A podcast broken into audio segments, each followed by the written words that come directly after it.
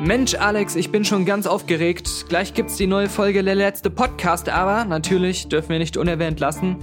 Die letzte Website.com hat natürlich noch viel mehr zu bieten. Ich kann mich gar nicht entscheiden. Ganz richtig, manch einer hat's scheinbar verpasst, hat sich gewundert, warum habt ihr so wenig über Valerian geredet? Habt ihr den denn nicht geguckt? Natürlich, wir haben den gesehen und Alex und ich haben einen eigenen Filmkritik-Podcast über Valerian und die Stadt der tausend Planeten aufgenommen. Zu finden auf unserem Angebot bei dieletztewebsite.com unter Filmkritik oder noch einfacher in unserem separaten Podcast Die letzte Filmkritik, den man einzeln bei iTunes oder über andere Apps oder Podcatcher abonnieren kann, um nichts zu verpassen. Ich kann mich gar nicht entscheiden. Und diese Woche, beziehungsweise letzte Woche, hatten wir ja sogar zwei Filmkritiken. Der Kaffeemann, der berühmte Kaffeemann, ist aus LA extra eingeflogen, um mit mir zusammen Dunkirk zu schauen und auch nochmal eine detailliertere Analyse über den Film zu machen, die nochmal weit darüber hinausgeht, was ich schon im letzten Podcast erzählt habe. Also auf keinen Fall verpassen, denn wer das verpasst, der hat den berühmten Kaffeemann leibhaftig verpasst. Ich kann mich gar nicht entscheiden. Ja, wer das nicht hört, der hat nicht alles gehört. Dem fallen dann übermorgen die Ohren ab. Ich kann mich gar nicht entscheiden. Mein Name ist Stephen Hawking und ich höre am liebsten den letzten Podcast. Podcast. Live on Air. Podcast.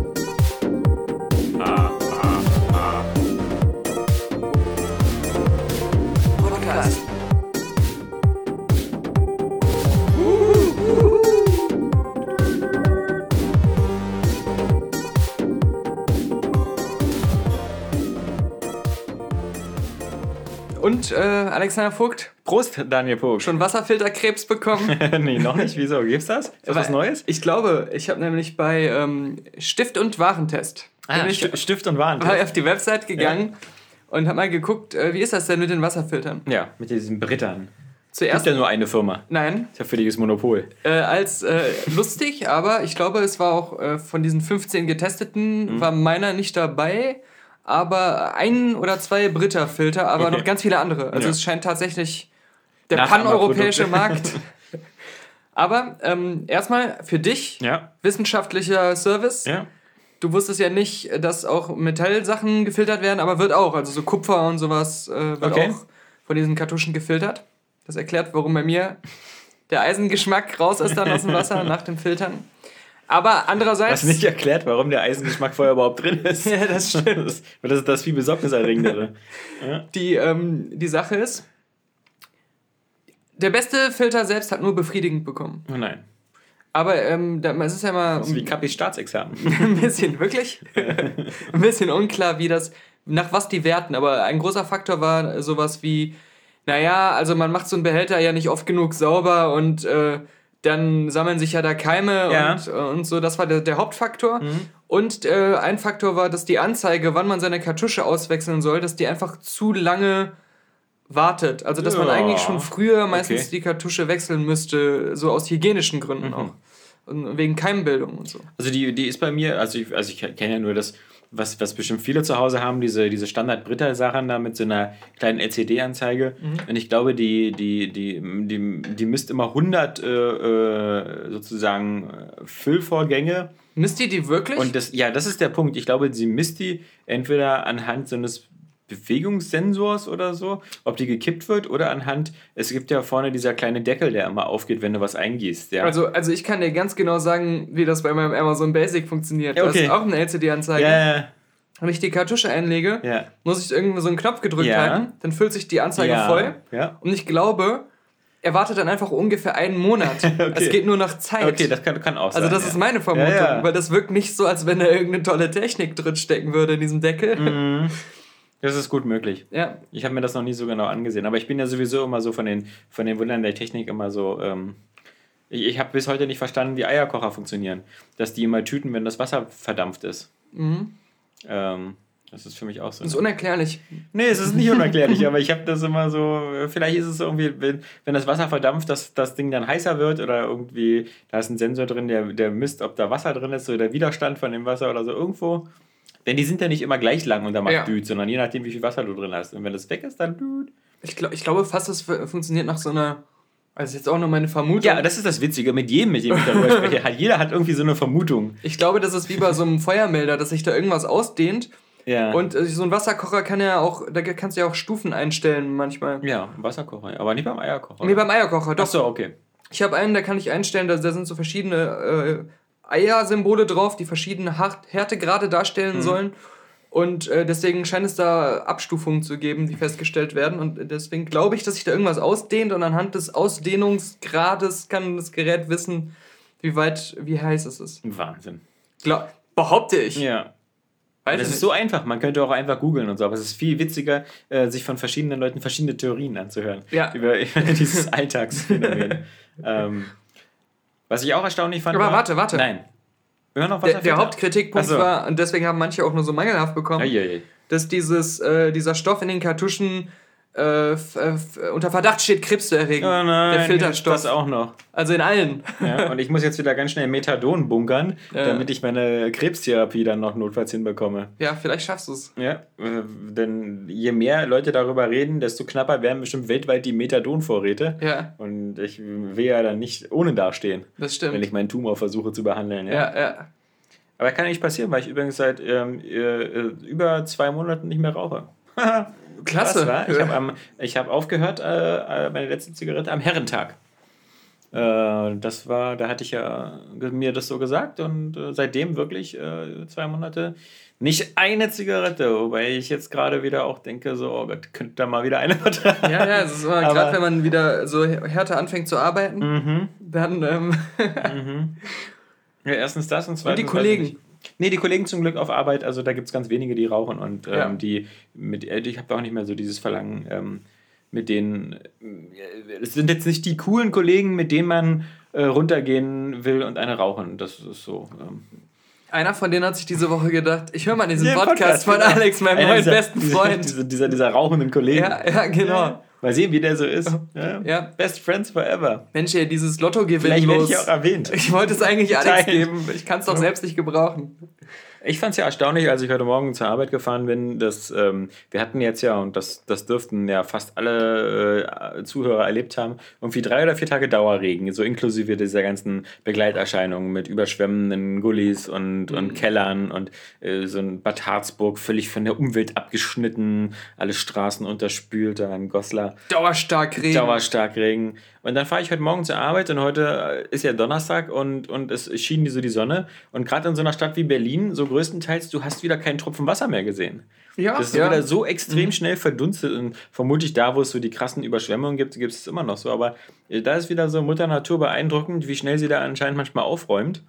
Und was ich für, einen- für einen netten Nebeneffekt dieses Jahr beobachtet habe, ist dieser andauernde Dauerscheißregen, der allen Leuten, die jetzt schon in Urlaub sind, auch den Urlaub vermutlich in Deutschland ein bisschen vermasselt, hat den positiven Nebeneffekt für die Flora und Fauna, dass ähm, so alles bei uns im Garten oder so, meine Apf mein Apfelbaum, mein Kirschbaum, die, die Haselnusssträucher, Nix. explodiert. Musstest du gießen. Ich musste nicht gießen, die explodiert. Ja. Das sieht aus irgendwie wie im Dschungelwald. Also die ist extrem gewachsen. Mhm. Also dieses ähm, ist für die natürlich nicht schlecht. So dieses Dauerwasser und dann ab und zu ein bisschen Sonne. Also Ja, ja. ich brauche eine Machete da, um, um da durchzukommen. Und eine Peitsche. Apropos Natur. Ich habe am Wochenende mit meinen Kindern äh, Batman und Robin gesehen. Warum? Warum macht man sowas? Naja, Weißt ich du, wollte. du hast die Chance, deinen Kindern sowas zu ersparen und sie mit dem, dem Glauben aufwachsen zu lassen. Es gäbe diesen Film gar nicht. Ja, und das ist halt der große etwas, was, Irrglaube. was auch meiner Generation verwehrt blieb. Also, ich will nicht lügen, aber er, er hat beiden Jungen Spaß gemacht. Ich will nicht lügen, aber ähm, als ich. Ich war nicht viel älter, als Ja. Batman und Robin und Batman Forever im Kino Aber liefen. ein bisschen älter, Ein bisschen älter. ja. Hatte aber ähm, aus der Bravo Screen Fun ein Batman und Robin Poster kurzzeitig in meinem Zimmer aufgehangen. Wegen den geilen Nippeln. ja. Und äh, wegen Chris O'Donnell. Man hat sich als Ja. Kind mit Chris O'Donnell identifiziert. Stimmt, du, Ja. ja.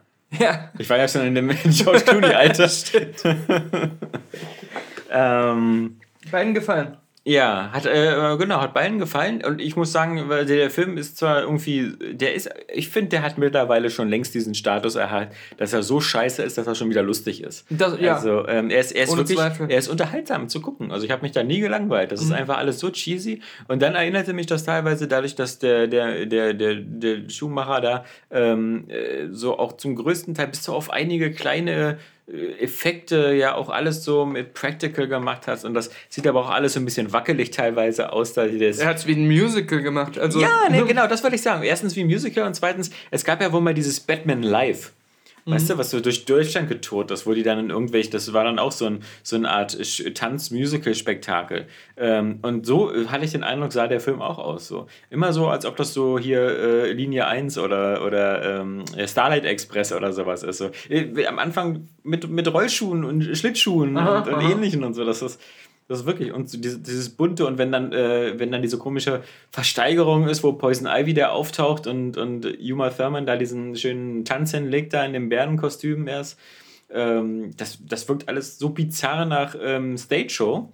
Nach Musical. Erinnert es nicht dann fast auch vom Ton her alles wieder an den Lego Batman-Film? Ähm, nö. Weil der sich ja auch nicht so ernst genommen hat. Ja, genau, aber, aber der hat sich ja bewusst nicht ernst genommen. Und der, der, der Batman, der, der ist. Aber ich glaube auch, dass der, der, dass der wie der Schumacher rangegangen ist. Ja. War das, das hat er, glaube ich, in Interviews ein paar Mal gesagt, so, dass er das nicht ernst genommen hat. Ja, das stimmt schon. Und dass er, er das absichtlich so bescheuert gemacht hat. So, so, so comicmäßig darüber kommen, aber. Weil ihm selber auch eigentlich so Batman ja. total egal war. Ja. Aber er fand das halt lustig. Ja diese alberne Superhelden-Scheiße so, so einfach so spaßig äh, übertrieben, wie es dann am Ende war, äh, zu machen. Aber er, er, er, fand halt schon das, was er über Batman wusste, wahrscheinlich auch nur aus der Adam West-Serie, mhm. fand er schon eh silly. Mhm. Also er dachte, das Source Material wäre auch genauso silly. Ja. Und deswegen wäre das alle nicht so schlimm. Ja, das stimmt schon. Aber das ist, wie gesagt, das ist wirklich schwierig zu wissen, was so unfreiwillige Komik ist und so. Also High Freeze, I'm Batman. Ähm, und, und was halt so, so, also der Film versucht ja auch, der hat ja auch immer noch so diese Momente, wo er dann eben versucht, ernst zu sein. Und dann, mhm. dann irgendwie die ganze Backstory von Mr. Freeze und seiner Frau, die da im Kälteschlaf ist. Und, und stirbt Alfred und, nicht an Krebs. Und Alfred stirbt an dieser komischen, an diesem komischen Disease, was auch die Frau von Freeze hat. Und Freeze hat dann dieses Heilmittel, das Alfred geht es dann wieder super gut, was so ein bisschen komisch ist, weil der Schauspieler, dieser äh, Peter Goth oder so, der war ja dann auch schon so alt. Also, ähm, ich glaube, wenn, wenn du jemand, der 94 Jahre alt ist, oder zumindest sah Alfred in dem Film ja so aus, wenn der so sagt so, ich bin wieder gesund, und dann, ja okay, du hast noch zwei Jahre. also du bist jetzt äh, die Sache ist noch nicht jetzt äh, überstanden. Und dass ja. wir dieses kostbare Gegenmittel verschwendet haben. ja, genau. Womit wir wieder dieses kleinen kranken Timmy heilen könnten. Ja? Aber nein, wir haben den 95-jährigen Butler geheilt, der kaum es schafft, irgendwie die Tür zu öffnen, wenn es klingelt. nee, ähm, ja, das, das war. Aber trotzdem, also ich muss sagen, zum Beispiel, ich bin auch einer, der den deutlich besser und lustiger, nicht besser, äh, vergessen, mhm. schreib mal das Wort besser, den lustiger und unterhaltsamer, kurzweiliger findet als Batman Forever den, den Val Kilmer-Film. Weil da finde ich irgendwie, ist alles noch so ein bisschen noch do dover. Und ich, ich mag auch den Riddler da nicht, den, ähm, die, die Version, auch Tommy Lee Jones da als Two-Face, ist das ist alles zu überdreht und das, das ist mir alles zu skurril. Da ist, finde ich, noch so ein bisschen zu sehr ähm, noch so der Versuch von Joel Schumacher da irgendwie Tim Burton zu imitieren. Ja, ja. In manchen mhm. Szenen. Und da, das, das hat er dann bei dem, bei dem zweiten nicht mehr und deswegen. Er meinte ja auch Trash, mal, warte, dass die bei, bei Batman Forever im Gegensatz zu ähm, den ersten beiden Filmen viel mehr Spielzeug verkauft haben. Ja. Und deswegen das Filmstudio auch gesagt hat, geh mal noch mehr in die Richtung, ja, ja, dass wir viel buntes Spielzeug machen können. Deswegen genau. gibt es da, glaube ich, in Batman und Robin auch so enorm viele verschiedene äh, so Fahrzeug-Action-Sachen. So, ja, ja, das Batmobil, klar, genau. dann gibt es da so eine Art Bett... Äh, was weiß ich, so ein, so ein Katamaran oder was er da fährt. Sind ja auch immer mit so einem Gleiter oder ja, sowas. Ja, ja. und dann, dann, meine Robin hat ein Motorrad und ich meine, Alicia Silverstone ist ja dann auch noch mit dabei als mhm. Batgirl. Und liefert sich dann noch so ein, so ein Gefecht mit, mit Uma Thurman da und, und sagt dann so, hey Schwester, deine passiv-aggressive Art ist voll aus der Mode gekommen und so. Das sind ah. so komische Dialoge da, die da geführt werden. Ja, oh Mann. Aber äh, hat, hat schon äh, irgendwie Spaß gemacht, siehst du? Aber es gab ja jetzt über den neuen Batman so viel, ja. ne? Also die, immer diese Behind-the-Scenes-Gerüchte, äh, dass äh, Affleck, Affleck will gehen, Affleck bleibt ja. da. Ja. Und äh, in äh, neuer Justice League Trailer und so weiter. Ja, ist wie bei James Bond. Vor allem aber, wenn, ich, wenn ich dann so höre, sie machen bei dem Flash-Film diese. Flashpoint-Geschichte, wo dann wieder alle Comic-Freaks sagen, ah, das war doch die, wo dann so ein Alternativuniversum erschaffen wurde, in dem Bruce Wayne ähm, stirbt und nicht die Eltern. Und dann die Eltern zu Batman und dem Joker werden. Also der, der Vater von Bruce Wayne wird dann zu Batman, aber zu so einem verbitterten Batman, der noch verbitterter ist als bei Batman wie Superman, Okay. weil der Sohn halt gestorben ist. Und die Mutter, die wird zum Joker. Zu Harlequin. Nee, zum Joker. Jokerin. Zum echten Joker. Okay. Und das ist äh, Teil dieser Flashpoint-Geschichte. Deswegen spekulieren jetzt viele, dass DC zumindest in irgendeiner Form versucht, das zu nutzen, um einen neuen Batman reinzuschmuggeln durch diese Alternativuniversumsgeschichte. Oder dass vielleicht Jeffrey Dean Morgan Batman wird. Kann ich, kann ich schon mal mein, mein, mein Ausstiegsticket lösen für, für das, äh, was war das, Flash-Universum? Ja, Oder? plus wir müssen ja sagen, es ist ja schon angekündigt, irgendwie der Batgirl-Film, der ähm, Nightwing-Film und sowas. Also, dass das alles noch expandiert, äh, das steht ja eh schon fest. Ja, das, das, das interessiert mich alles leider überhaupt gar nicht mehr so richtig. Ähm, ich fand zwar den Justice League Trailer, der jetzt gekommen ist in der Comic-Con, äh, ganz okay. Ich fand den besser, ein bisschen, bisschen düster wieder, aber das, weil Wonder Woman halt mit dabei ist und äh, so. Ich fand einfach die CGI sah so Ja, schlecht ja. aus. Das stimmt schon, Also so ja. pre-rendered mäßig. Genau. Aber da habe ich wenigstens noch so, weil ich noch so ein bisschen Connect habe zu Wonder Woman und halt auch den Ben Affleck Batman und, und den, äh, ich fand halt auch Jeremy Irons ganz cool als Alfred, wie er dann irgendwie sich oder Cyborg sich irgendwie meldet über Funk und sagt so, wir müssen das und das machen und dann Alfred einfach nur sagt, ja klar, äh, wer sind Sie nochmal? Also, was so gut diese, diese Beliebigkeit dieser DC-Charaktere da ganz Das gut stimmt. unterstreicht. Ähm, Aber dieser Shot wäre auch irgendwie dann wieder so ein Comic-Panel imitiert, was Ja. man kennt, wo Batman auf äh, irgendeinem so einem Gargoyle oder so steht und dann der Blitz so kommt und man sieht ihn in seinem bulky Kostüm da stehen. Da dachte ich mir so, ich hatte mich zurückerinnert an den ähm, Batman Begins Shot, wo man zum ersten Mal Batman auf so einem Wolkenkratzer stehen sieht Mhm. und die Kamera sich so drumherum dreht. Und es sieht so komplett echt aus, Mhm. weil einfach ein echter Mann im Kostüm auf so einem Gebäude stand und sie mit einem echten Hubschrauber drumherum geflogen sind. Mhm. Also zumindest wirkt es so.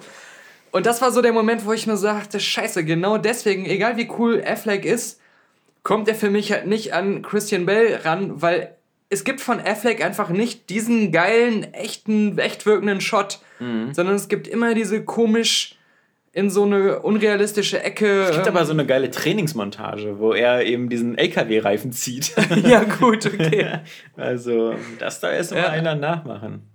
Aber äh, du hast mir dann ja auch recht schnell nochmal diesen geliebten Trailer gezeigt fürs ähm, äh, Infinity, Infinity War, War. Für Avengers und der, es gibt ja bis heute irgendwie noch keinen offiziellen dazu Mhm. und der ist ja nur so abgefilmt worden von so einem, äh, von der Leinwand mit so einem typischen Fanpublikum, was Ja. irgendwie bei, aber, aber selbst, das war eine verwackelte, schlechte Bildqualität, man hat andauernd nur das Geschrei der Fans gehört, aber mein lieber Scholli, Ja, ja. ähm, das sieht schon awesome aus. Also vor allem, und das ist halt einfach so, es macht auch einfach so den Unterschied, die Reihenfolge, ja. Es ist einfach geil, wenn du erstmal so beliebte kleine Universen schaffst, wie zum Beispiel jetzt das Guardians of the Galaxy Team, ja. Mit dem bist du jetzt schon vertraust. Mit denen hast du jetzt zwei Filme gesehen. In diesen zwei Filmen hast du mit diesen, äh, mit der Gruppe da um, um Peter Quill auch eine Menge schon erlebt, ja. Also äh, inklusive seiner ganzen Vater-Mutter-Geschichte und, und ähnlichen Groot von, von oben bis klein und sonst was. Du hast schon eine krasse Bindung. Wenn du jetzt dann irgendwie zurückblicken kannst auf so über zehn Jahre MCU und du weißt so, ähm, du, bist, bist so ein Fan von Captain America oder Iron Man oder, oder hast du noch Guardians of the Galaxy und dann kommt sowas wie der Infinity War Trailer und du siehst die alle zusammen und alle interagieren. Das hat, finde ich, so eine enorme emotionale Wirkung, ja. Ähm, das, das, also wirklich, da, da, da bin ich dann sogar auch wieder ein bisschen Fan. Und, und das nützt halt eben nichts, wenn du das wie bei Justice League machst, weil ich kenne halt äh, Aquaman noch nicht. Ich kenne diesen Flash nicht aus der Version. Ich kenne auch den Cyborg nicht. Ich, ist zwar schön, dass die das da, das, weißt du, dass die da sind, aber ich habe ja noch null Empfindung, ja. Jetzt sagen ja auch alle, hätten sie erst Wonder Woman gebracht und Ja, dann Batman wie Superman, genau. wären mehr Leute in Batman Ja. wie Superman gegangen. Ja, das ist nur ganz einfach, klar, ja. Genau, aber sie hätten einfach die Struktur einfach beibehalten. Sie hätten Su- Suicide Squad hätten sie gleich aussetzen können und Man darf ja eins auch nicht vergessen, und das meine ich jetzt auch positiv, dass Marvel auch erstmal experimentiert hat Ja. mit den zwei Hulk-Filmen, Genau. die mehr schlecht als recht funktioniert Ja. haben. Und auch ähm, Iron Man 1 Ja. war noch ein Experiment. Was dann so mega erfolgreich war, dass die gesagt haben: Ah, okay, das ist das, was die Leute wollen, lass uns darauf aufbauen. Und ähm, Batman wie Superman hat das ja quasi versucht, so nach diesem einen Man of Steel, der immer noch halt einfach eigentlich jetzt gerade auch so ein bisschen entkoppelt wirkt, wie so ein Standalone-Ding, finde ich. Mhm. Ähm, Aber sie haben, bevor sie den ersten Avengers gemacht haben, haben sie quasi alle Figuren eingeführt. Sie, den, den, ja, Hulk haben sie, den Hulk haben sie nicht so richtig eingeführt, weil sie gesagt haben, okay, da haben wir schon diese zwei gefloppten Filme. Aber, aber Black Widow haben sie bei Iron Man 2 eingeführt, Captain America hat einen eigenen Film bekommen, Iron Man klar hatte die eigenen Filme und Thor hat auch einen eigenen Film bekommen. Also die ganzen Leadfiguren hatten schon mal erstmal den eigenen Film. Dann, mhm. dann kam das. Also das ist halt so viel geschickter einfach. Gab es nicht sogar schon mehrere Iron Man-Filme bevor. Zwei, ja. ja genau. genau. Iron ja. Man 2 war ja der, wo Black Widow dann schon drin war. Mhm. Äh, und, und in Thor war zum Beispiel schon zumindest kurz Hawkeye zu sehen. Also Jeremy ja, Renner. Ja, so dass du eigentlich äh, bis auf den neuen Hulk äh, alle schon kanntest und mhm. gesehen hast. Und, und die Hauptex hatten alle schon eigene Filme vorher. Und, mhm. ähm, und äh, das, ist natürlich umso geiler halt, wenn du schon diese Captain, gerade zum Beispiel Captain America hat eine etwas ausführlichere Backstory, weil die halt 60 Jahre zurückgeht und so. Aber wenn du dann in Avengers siehst, wie dann äh, Captain America durch dieses Museum geht, durch die Halle der Helden und dann dieses ganze sieht da, ähm, Hoffentlich war das Avengers und nicht schon Captain America 2. ähm, aber dann, ja, wie gesagt, so eine Momente, wenn die ein Fundament haben, auf dem die aufbauen können, nämlich durch vorige Filme, dann sind die halt viel krasser, als wenn jetzt irgendwie äh, Aquaman irgendwas sagen würde, wie irgendwie, weißt du noch, damals oder keine Ahnung. Ich möchte mal wissen, wie sie das hinkriegen, dass angeblich sich ja vielleicht Aquaman und Wonder Woman noch gar nicht kennen obwohl sie offensichtlich so aus derselben Ecke kommen, nämlich so aus der alten Götterecke. Es gab ja auch schon einen ersten Trailer vom ähm, Aquaman-Film, aber auch wieder nur auf der Comic-Con.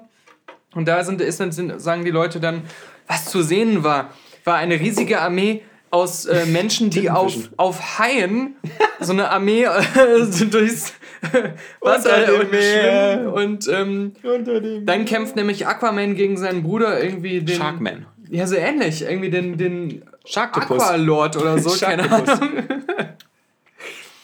ähm, ich weiß nicht, aber. Das Geile ist, wenn du dir diese, da gibt es bei Netflix ja auch, es gibt ja irgendwie schon auch 1000 Justice League Zeichentrickserien, dann kannst du dir alle angucken. Da sind all diese Stories alle schon tausendmal erzählt. Mhm. Also auch Aquaman und sein Bruder und diesen ganzen Sachen da. Was ich immer nicht kapiere ist, mhm.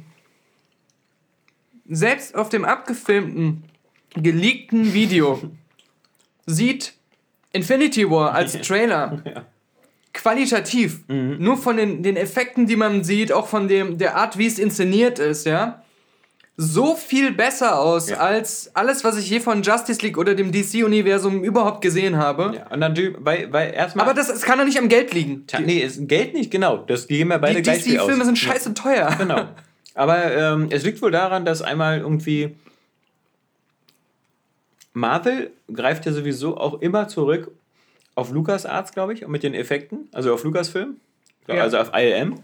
Ähm, was natürlich immer ein Vorteil ist. Aber auch ist. auf eine Milliarde outgesourcete ja, Film, sicher, genau. Firmen. Und, und DC hat sich, glaube ich, immer noch diesem blöden Zack Snyder Grobkörnfilter und Dunkelfilter verschrieben.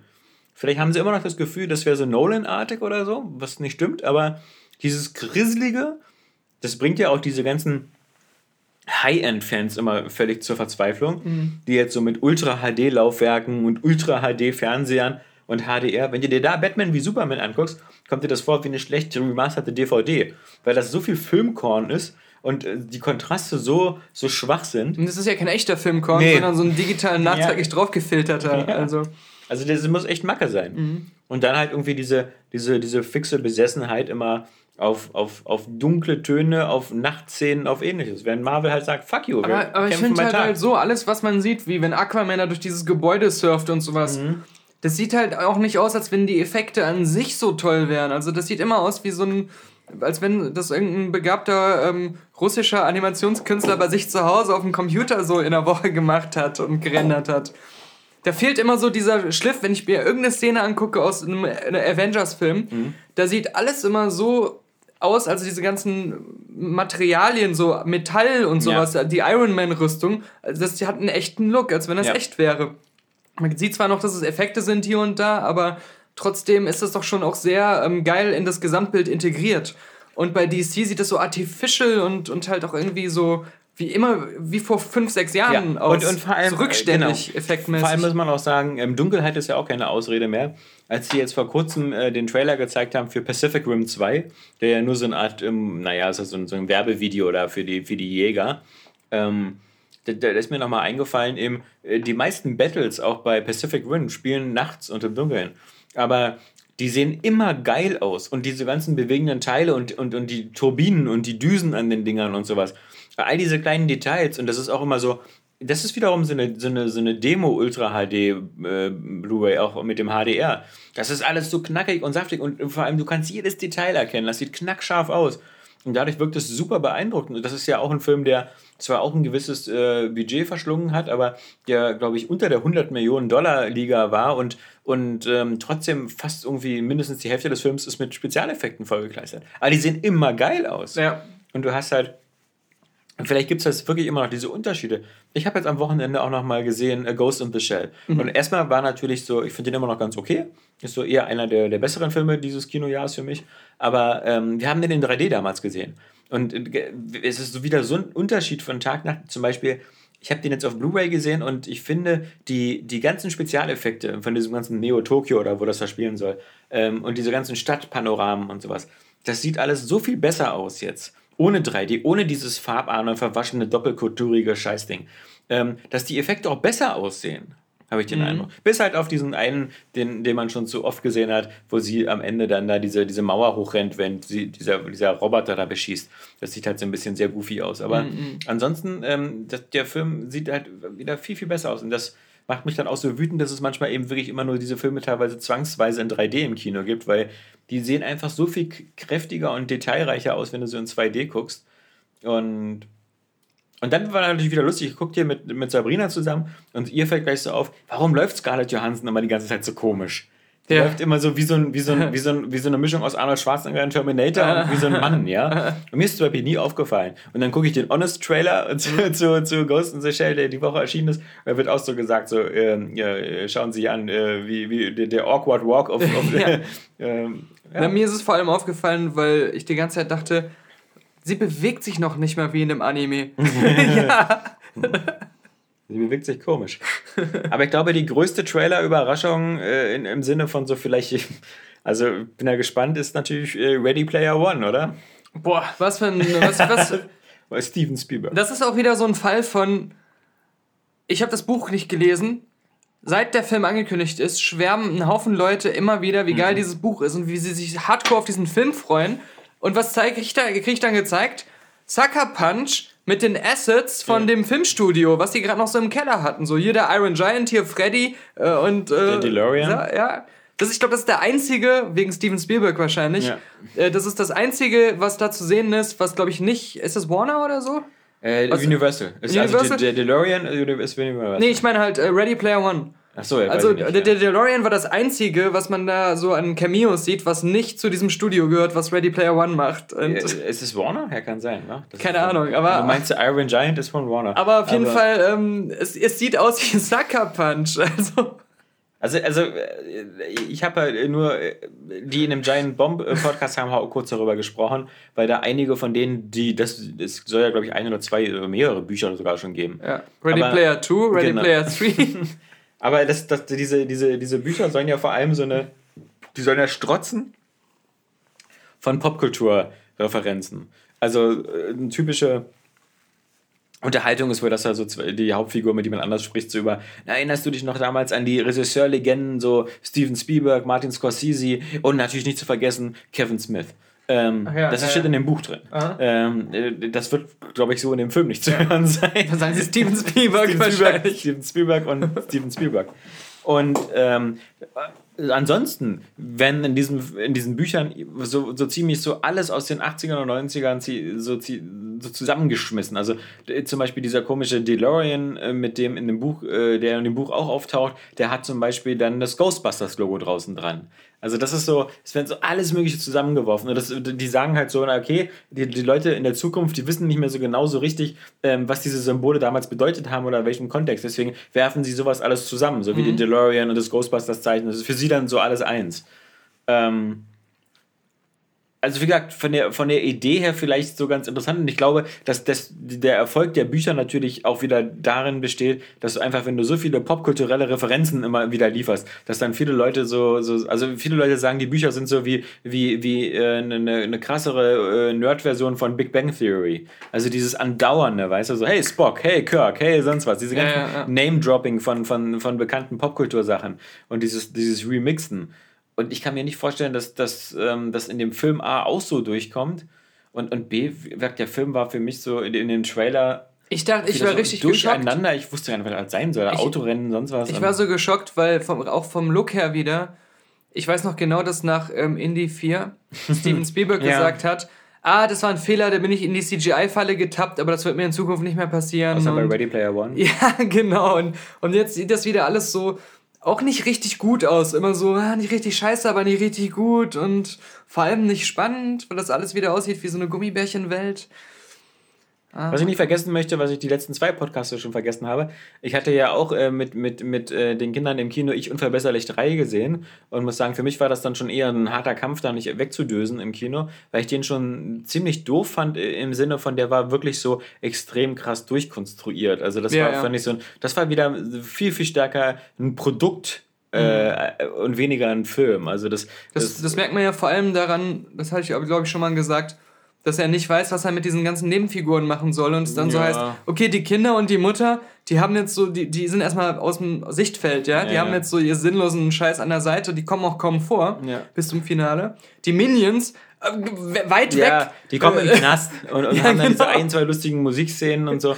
Wissen sie auch nicht genau, was sie machen wollen. Aber was ich wirklich am schlimmsten fand, ist halt diese ganze Geschichte Gru mit seinem Bruder, die dann, und das, das hat weder ich unverbesserlich eins noch zwei, dass der Film wirklich dann auch wieder so aufhört mit am Ende so mit, hey, und jetzt ist äh, sein Bruder der neue Gegner. Und also das, also der, der, das ist, wirkt gar nicht mehr wie eine Ab das ist ein Cliffhanger. Das, das hatte fast so ein Back to the Future 2 Ende, ja, so nach dem Motto. Und, und oh, bitte, also das war mir dann schon wieder so sehr formelartig. Und ganz anders zum Beispiel wieder fand ich dann eben äh, äh, hier äh, Boss Baby oder Baby Boss oder The Boss Baby oder wie auch immer. Ähm, den fand ich ganz charmant. Alec Baldwin. Alec Baldwin, genau. Und im Deutschen wieder mit der Alec Baldwin-Stimme, die ja auch die ist von Hugh Laurie, also von Dr. House, die passt immer cool. Ähm, der, war, der war ganz charmant. Nicht, ich fand ihn nicht ganz so herzerweichend wie diese Störche, aber thematisch sind die sich ja sehr ähnlich, weil da auch wieder so diese Babyfabrik gezeigt wird und so. Aber war, war eine ganz nette Sache und hat sehr viel Spaß gemacht, den mit meinen beiden Jungs zu gucken, weil das Hauptthema ist ja auch so, der, der Junge in Boss Baby ist ja ein Einzelkind und ist völlig glücklich damit. Äh, beschreibt so das Glück der Familie so als das heilige Dreieck zwischen Mutter, Vater und Kind und das soll nie was stören. Und dann kommt dieser, dieser, dieses, dieses Boss-Baby da als Bruder dazu und dann gibt es natürlich erst wieder Streit und dann sonst was und dann gibt es diese ganze Subs- Subs- Substory da mit den Welpen, die dann irgendwie die Liebe auf zu viel Liebe äh, von den Eltern fordern und die Leute immer weniger Kinder bekommen, weil die Leute diese Hundewelpen so toll finden. Bla bla bla bla bla. Aber die, die eigentliche Story ist eben diese, dass der Junge eben merkt, so diese, äh, wie, wie, schön es ist, einen Bruder zu haben und, und so das Leben zu teilen. Und, und das ist natürlich witzig, wenn du das mit so zwei Brüdern guckst, die so viele aus, gerade Maxi natürlich dieses, genau diese Situation kennt am Anfang, so dieses, hey, wir werden alle so glücklich, wir waren dieses Dreieck aus Mama, Papa und Kind. Und dann kam er. Es wäre halt hart gewesen, wenn er am Ende das Fazit gezogen hätte. Die, der erste Teil des Films hat mir besser gefallen. nee, genau, hat er nicht. Da ist der Film ja, auch ganz gut, das dann eben so zu vermitteln. Ähm, Ja. Aber das, wie gesagt, wenn jetzt wieder Boss Baby 2, 3 und 4 kommt, dann äh, kann ich schon wieder die Kotzhüte rausholen. Aber zumindest, ähm, genauso wie ich unverbesserlich 1 halt äh, äh, noch der Beste war und, und so viel äh, originellen Charme hatte, das ist wirklich ganz schlimm, wenn man dann so sieht, wie so eine Sachen dann so, so abkacken. Mhm, Aber was, was mir jetzt auch wieder äh, gut gefallen hat, langsam, vielleicht werde ich auch nur langsam weich gekocht, sind halt diese, dieser neue Trailer von Star Trek Discovery. Das immer noch so ganz krass natürlich so ein bisschen diesen Mass Effect Charme hat. Aber ähm, ich muss zumindest sagen, jetzt wo man so mal drei, dreieinhalb Minuten sieht, auch mit ähm, hier Jonathan Hamm, mit dem Madman-Darsteller und natürlich ganz viel Michelle Yeoh, was ich halt schon beeindruckend finde, Anbetracht der Tatsache, dass wir seit, glaube ich, über zehn Jahren auch keine richtige Weltraumserie mehr im Fernsehen hatten, ist, Ja, Das- bis auf so bis irgendwelche. Skyfire-Sachen, Ja. die niemand guckt. genau, die, die auch dann immer wieder ein bisschen billig aussehen. Ja. Also es gibt ja diese eine, die mir, die mir wieder entfleucht, da, ähm, die Johannes so toll fand, aber äh, die läuft auch immer noch. Aber äh, jedenfalls, ich finde, alles, was man zumindest von Star Trek Discovery sieht und zum Glück haben wir ja alle diese, die, diesen ganz schlimmen einen CGI-Trailer vergessen, weißt du, mit diesem Raumschiff-Prototypen, der da aussehen, ja. wo alle gedacht haben, oh mein Gott, ist das am Amiga gerechnet wo, worden? Wo, glaube ich, noch so? Brian Fuller attached war sogar, so lange ist das her. Ja. Und, und jetzt muss ich sagen, mein lieber Scholli, ich finde das ähm, vom Production-Level ist das, finde ich, kaum von den Kinofilmen zu unterscheiden. Und das für eine Netflix oder überhaupt für eine Fernsehserie finde ich sehr beeindruckend. Ja, ich weiß also, nicht. Was mich immer noch sehr ähm, abtönt, sind diese komischen Kameraeinstellungen, die immer so viel zu nah dran wirken. Eine Fernsehserie. Ja, ja, aber du hast gerade gesagt, man kann es kaum noch von dem Kino unterscheiden. Und oh. ich finde, da kann man es ganz krass unterscheiden. Okay. Und, ähm, Guck dir mal wieder ein paar Folgen Voyager an. Aber, aber ich sag mal so, ähm, da hast du natürlich recht, aber auch, es ist Netflix. Deswegen ja. werde ich es eh gucken. Ich weiß, alle Serien sehen bei Netflix auch mittlerweile geil aus. Ja, aber, aber ja. trotzdem, also ich meine, ich habe ja überhaupt keine ähm, Hemmschwelle, hm. selbst wenn ich jeden Trailer scheiße finden würde, mir nicht mindestens die ersten paar Folgen bei Netflix einfach reinzuziehen, weil ich ja eh Netflix habe. Ja, für mich ist das wieder ein Indikator, wenn Sabrina sagt so irgendwie, oh, die Star Trek-Serie möchte ich aussehen, dann weiß ich schon wieder, dass die was richtig gemacht ja. haben. Denn, also, äh, Voyager und Deep Space Nine will sie nicht mit mir gucken. okay, ja. Will überhaupt sowieso keiner mit mir gucken, ja. Okay, Voyager will ich noch nicht mal gucken. Also, ja. also Enterprise ist richtig.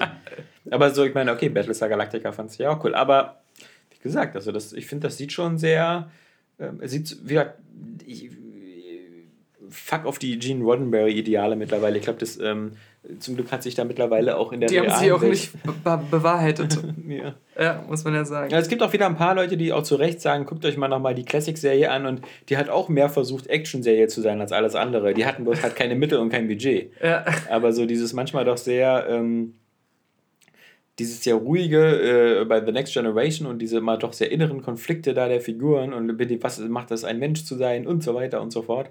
Ähm, wenn das jetzt nicht mehr so stark im Vordergrund ist, ist vielleicht auch nicht so ein Verlust. Aber wir werden sehen. Auf alle Fälle, es sieht cool aus. Und wir haben natürlich nur Glück, äh, dass es bei Netflix ist, weil die Amis müssen da ja für diesen extra komischen ja, äh, Super-Channel da buchen. Ja, ja. Ähm, von, von Paramount oder wie auch immer das heißt da. Ja, ist das ja von diesem Channel, bei dem das da läuft. Ja, genau, ich, ne? ja, ja. CB, CBS, keine CBS, Ahnung. Extrem Luxus.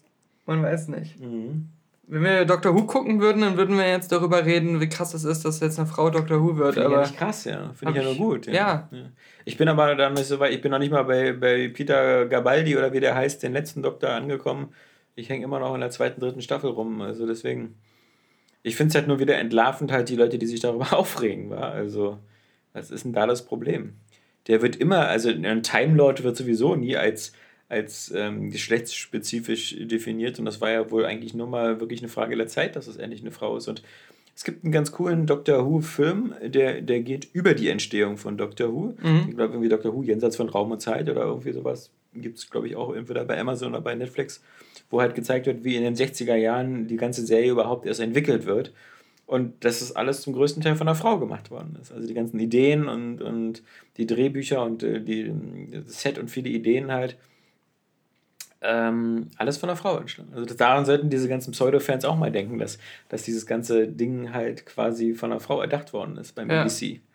Und all diese ganzen Ideen mit dem TARDIS und, und der Telefonzelle und so, ist alles durch dem Kopf einer Frau entsprungen.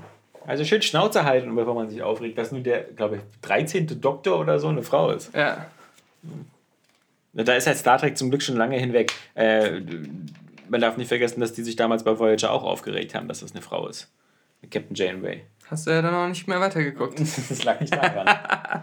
ja. Ich habe ja, es gibt ja einen Grund, warum ich mein Longboard gekauft habe. Ah, die Longboard-Geschichte. Weil die, die fucking. Ähm, Aber Moment, hast du das erzählt im Podcast? Nein. Ich glaube nicht eben. Also vielleicht solltest du. Genau, deswegen äh, muss ich, will ich das erzählen. Folgendes ist passiert. Und zwar, als ich zur Pressevorführung, äh, von der Pressevorführung von Spider-Man Homecoming aus dem Kino kam, wollte ich mein Vierfahrtenticket in meine App, was ich schon für die Hinfahrt gekauft hatte, für die Rückfahrt entwerten. Und auf dem Weg in die U-Bahn runter ist die App unbemerkt von meiner Seite abgestürzt während des Ticketfreischaltungsprozesses. Ich steige in die U-Bahn. Glaubt dir doch kein Mensch. Die Tür geht zu und ich werde sofort kontrolliert. Und dann heißt es so, ja, dein Ticket ist ja nicht hier freigeschaltet. Und dann habe ich gesagt, ah, das habe ich aber, das habe ich gemacht, aber es ist abgestürzt, was soll ich machen? Ich bin gerade erst eingestiegen. Ich bin ja jetzt noch keine Station gefahren. Sie können mich ja mal kurz rauslassen, dann schalte ich das frei. Nee, nein, das geht nicht. Das äh, machen wir nicht. 60 Euro bitte. Ja, sofort. Dachte ich, gut, dann gehe ich aber mal zum Kundenzentrum und dann sage ich denen, was passiert ist. Und äh, dann, also 60 Euro ist ja schon viel dafür, dass ich jetzt nur so ein technischer Fehler war und ich bin ja noch nicht mal eine Station gefahren. Das ist ja schon, ist schon, schon viel. Also, ja, ja. Und dann war ich da und dann erwähne ich nur das Wort App und werde ich so ausgelacht, also so, so hämisch ausgelacht. Und dann heißt es so, ja, solche wie Sie und Sie, Sie warten ja immer, bis der Kontrolleur kommt und erst dann schalten Sie Ihr Ticket frei. Das, das kennen wir ja und äh, die Geschichte höre ich hier jeden Tag und ähm, Sie haben keine Chance auf äh, Strafminderung. Und dann habe ich aber trotzdem online hingeschrieben, Einspruch eingelegt. Mhm und habe dann natürlich auch noch mitgeschickt, äh, sowohl alles, also dass ich da diesen Termin hatte am Potsdamer Platz und dass ich deswegen auch nicht vorher woanders schon ohne Ticket gefahren sein kann und dass das wirklich meine erste Station war, dass ich das Vierfahrtenticket gekauft hatte am selben Tag mittags und dass ich in den letzten zwei Monaten, was kann man ja äh, praktischerweise in der App auch dann nachträglich noch alles einsehen, ständig Tickets gekauft habe. Also dass es, dass ich jetzt nicht in Verdacht stehe, nur Tickets zu kaufen und zu entwerten, wenn ein Kontrolleur ja, kommt. Sondern, das ist mal, wie oft du kontrolliert worden bist. Ja, genau, ja.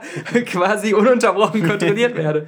Obwohl es sowohl im Kundenzentrum als auch beim Kontrolleur hieß, ja, brauchst du gar nicht erst versuchen, ja. Ne? da hat man keine Chance. Habe ich dann irgendwie nach ein paar Wochen einen Brief bekommen, dass ich nur 7 Euro irgendwie Bearbeitungsgebühr bezahlen muss. Und, äh, aber das darf nicht nochmal passieren. Nee, nee, nee, nee, ja? nee, nee, nee. Aber das wiederum fand ich ja dann äh, in Ordnung. Nur das Problem war, dass du dieses Longboard gekauft hast, weil du der Auffassung warst, dass die BVG ein ganz großer Scheißverein ist, wo und, Unrecht herrscht. Und ich jetzt 60 Euro bezahlen muss und ich nie mehr BVG genau. fahren will. Und jetzt genau. stellst du fest, dass es doch ein ganz dufter Kumpelverein ist, ja. mit dem man reden kann. und jetzt hast du dieses scheiß Longboard. Und einen Hüftschaden. Vom Longboard fahren.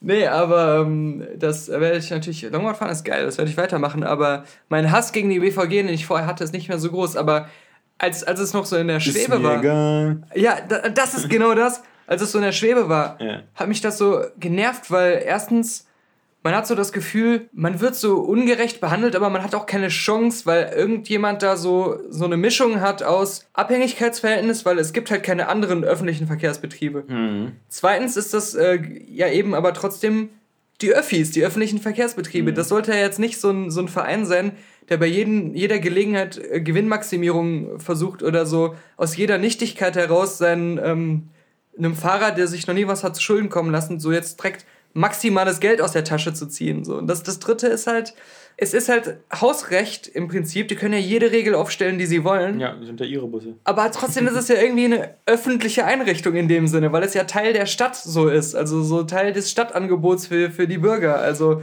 das war so eine so eine Diskrepanz von äh, Sachen, ja, die sich so falsch angefühlt haben. Wird ja nicht von Steuergeldern bezahlt. Äh, also, ähm, ja. Das ist schon eine Firma, die, da, ähm, die diesen Service zur Verfügung stellt. Ja, aber sie haben ja, ja, trotzdem diese ganze Infrastruktur und alles, die. Ähm, du meinst diese eigenen Tunnel, die sie bohren für die U-Bahn?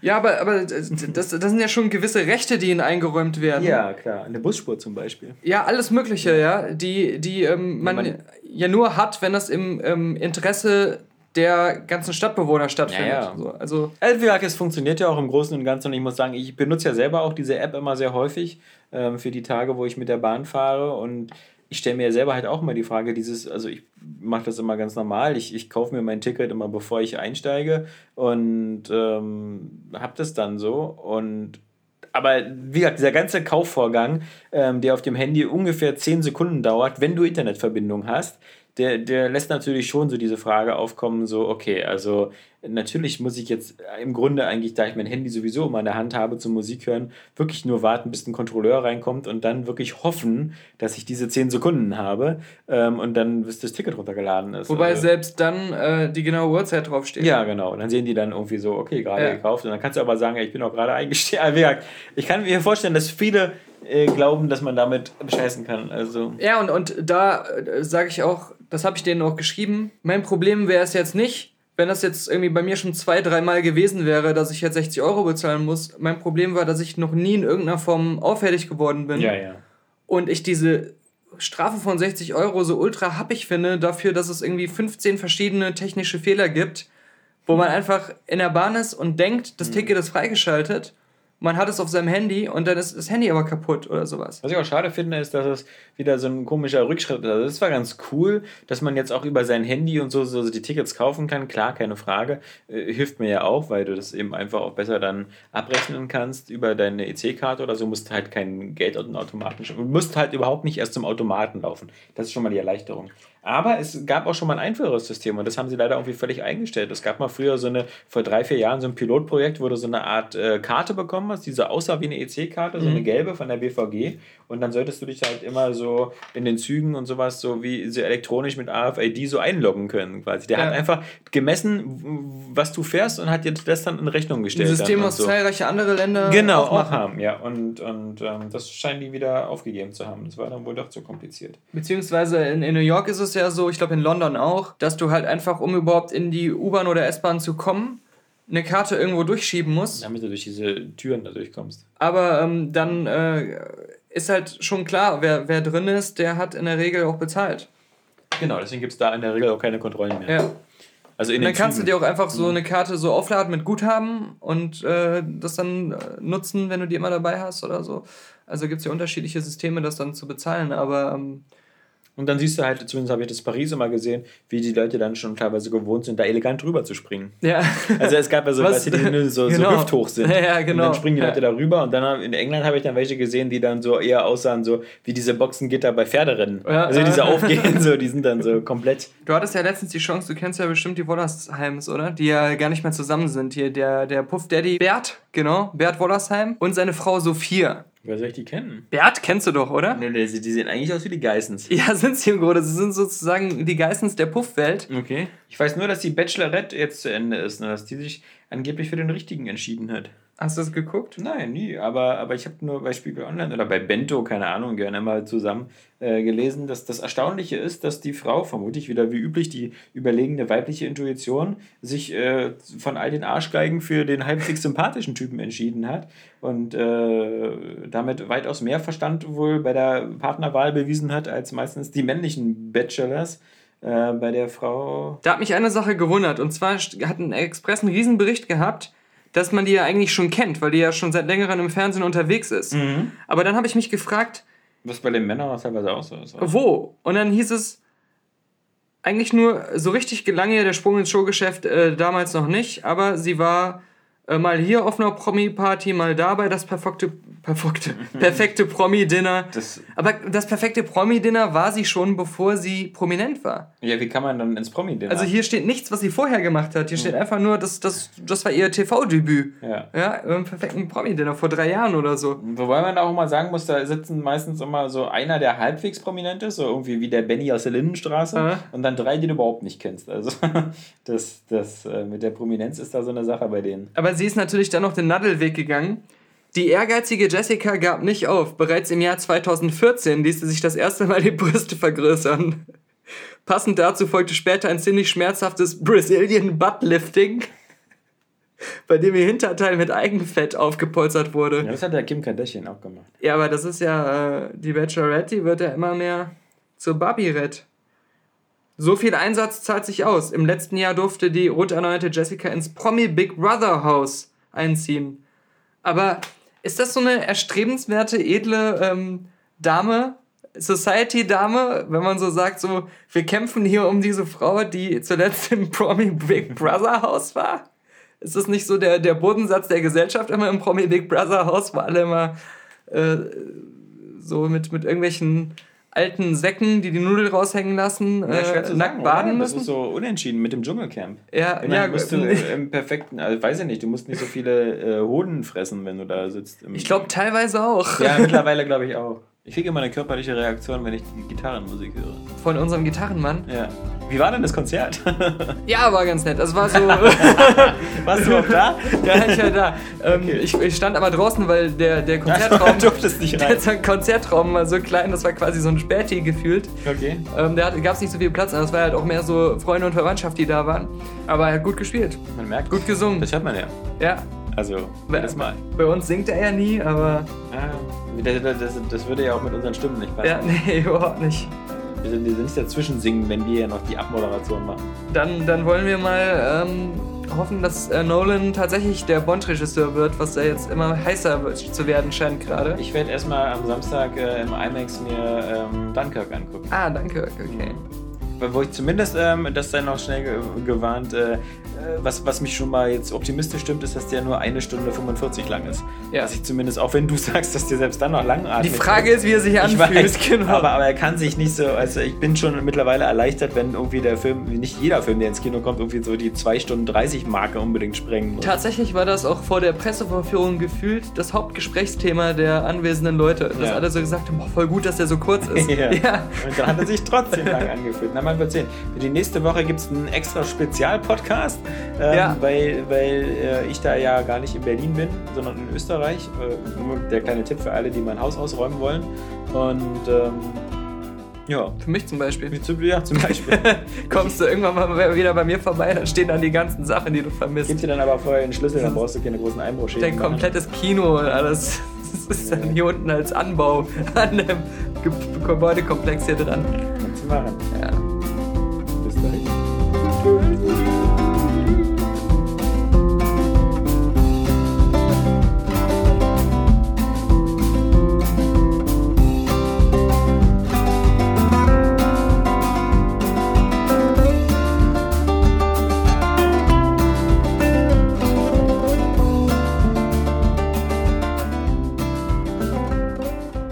Oh nein, oh nein, oh nein. Es gibt wieder Freizeitpark-News. Aber warte mal, aber. Mann, äh, 46 im Freizeitpark Beland ist niedergestochen. Und ich wollte da noch hin dieses Jahr vielleicht.